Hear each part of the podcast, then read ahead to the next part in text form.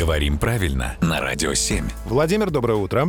Доброе утро. Доброе утро, Владимир. И есть у нас интересный вопрос от Максима. Он обратил внимание, что в нашем телеграм-канале есть тест на знание языка за 5 секунд. И последнее время там часто звучит вопрос о единственном числе слова «качели».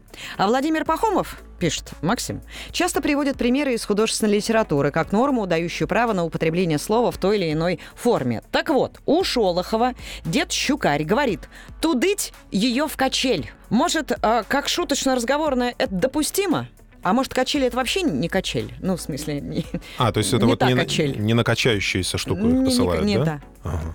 Есть ли у слова «качели» единственное число в русском языке? И да, и нет. А, Так. Потому что в русском литературном языке у слова «качели» нет формы единственного числа. А, Качели — это существительное, которое имеет формы только множественного числа. Но это в литературном языке. Есть еще русские говоры, которых очень много, и в которых бывает всякое. И вот слово «качель» в единственном числе, существительное женского рода, там есть. Причем с разными значениями. А, значение тоже, что качели. Или не просто качели, а качели, у которых вместо веревок используются тонкие березки в вологодских говорах Так. в 19 веке зафиксировано. Или детская деревянная качающаяся кроватка. Это как колыбель, качель, А, колыбель, вот это все. да, Да, да, да, или да. детская висячая колыбель.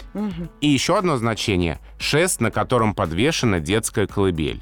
Вот сколько значений у слова «качель» в единственном числе в русских говорах. Спасибо, Владимир.